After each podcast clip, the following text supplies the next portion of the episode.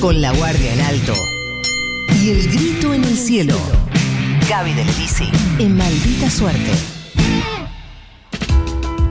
Sigue el pedido de la aparición de Tehuel de la Torre, el chico trans que desapareció de su casa desde el 11 de marzo. Es un varón trans de 22 años que vive en San Vicente, el partido del de, eh, conurbano bonaerense, que está desaparecido hace dos meses y unas semanas ya que no se sabe nada de él. Cuando lo vieron por última vez, llevaba puesto un pantalón gris, una camisa manga corta blanca, un camperón azul, gorras, zapatillas azules. Su pareja fue quien hizo la denuncia cuando Tehuel no respondía sus llamadas. Así lo relata Verónica Alarcón, hermana de Tehuel. Vamos a escucharla. El jueves 11 de marzo salió de su casa, a donde vivía con mi mamá, eh, a una entrevista de trabajo en Alejandro Corn. Se iba a encontrar con este muchacho que es Luis Ramos. iba a una entrevista de trabajo para ser de mozo en uno de los eventos, supuestos de eventos, que nunca existió.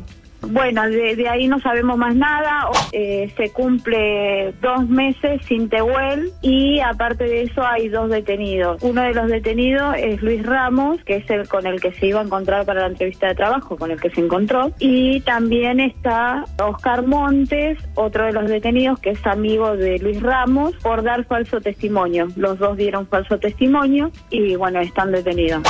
Vamos a ver, vamos a desandar un poquitito la investigación que está llevando adelante la UFI de San Vicente a cargo de la fiscal Karina Guyot. Eh, esta causa por ahora solo tiene estos dos detenidos que mencionaba Verónica, Luis Ramos, un hombre de 37 años que le ofreció el trabajo a, Tehuel, y otro mm, eh, detenido que es el chatarrero Oscar Montes de 46 años. A los dos, la fiscal los imputó por el mismo delito, encubrimiento en concurso real con falso testimonio, porque habían declarado que no lo habían visto, pero hay elementos elementos que indican todo lo contrario. ¿eh? Según fuentes de la investigación, Ramos tiene antecedentes de violencia y de venta de drogas y Montes, el chatarrero, antecedentes penales por abuso sexual. Los dos se han negado hasta el día de hoy sistemáticamente a declarar.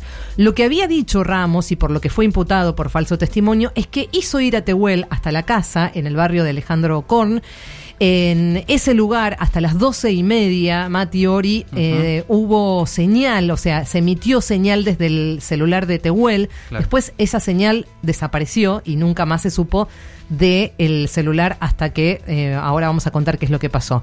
Ramos después dijo que como el trabajo no salió, el trabajo que le estaba ofreciendo Tehuel no salió, le pidió, Tehuel le pidió dinero entonces hizo que lo acompañara a un cajero. Pero como en su cuenta no tenía plata, ahí se fueron cada uno por su lado.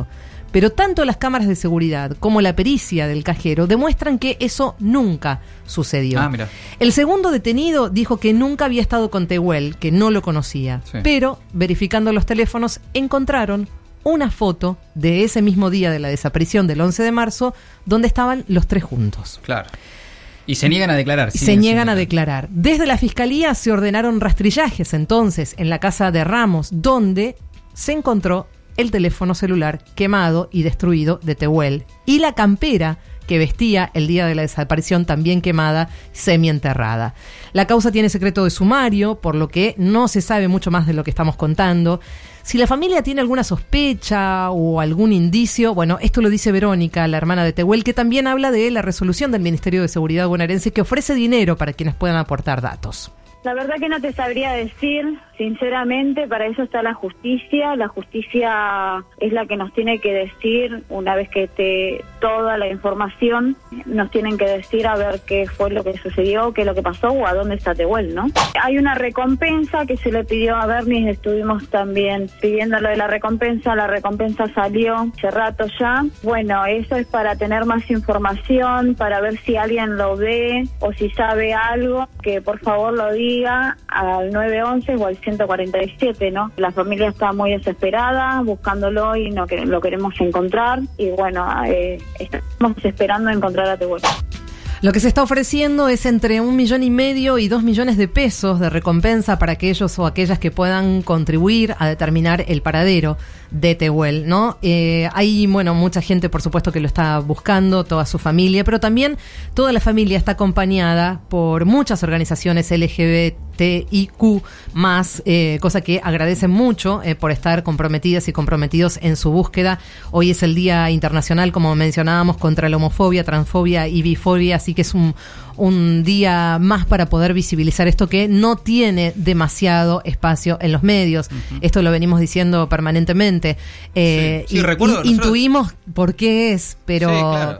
Pero Iban- no, lo, no lo tenemos demasiado claro. Iban 10 días de la desaparición y nos encontraba, nos, nos costaba a nosotros encontrar información. Sí. Porque, porque no había. Sí, Era- un vacío total. no, sí. Prácticamente no había ninguna publicación al respecto. Realmente, y la familia hizo mucha fuerza y las organizaciones eh, LGBTIQ más también están haciendo mucha fuerza. A propósito de esto, vamos a decir que el acceso al trabajo registrado y no registrado realmente es una complicación para la población trans.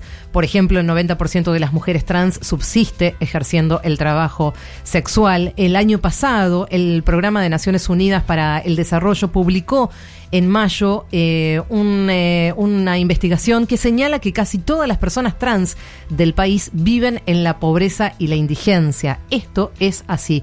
Y la situación de los varones trans, como Tehuel, no es muy distinta a lo que acabamos de mencionar. También son generalmente excluidos Sí. de los sistemas laborales e incluso de los establecimientos educativos.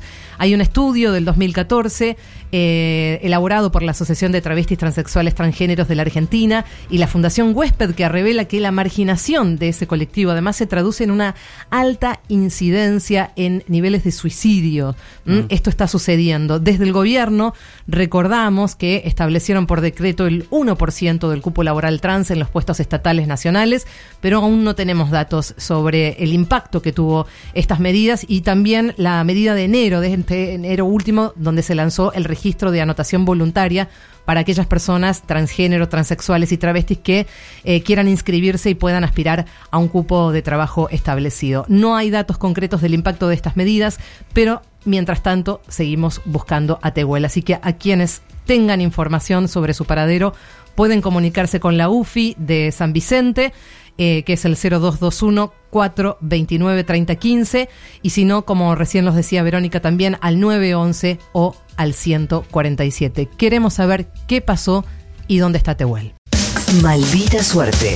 La pesadilla ya pasó. Y lo mejor está por venir.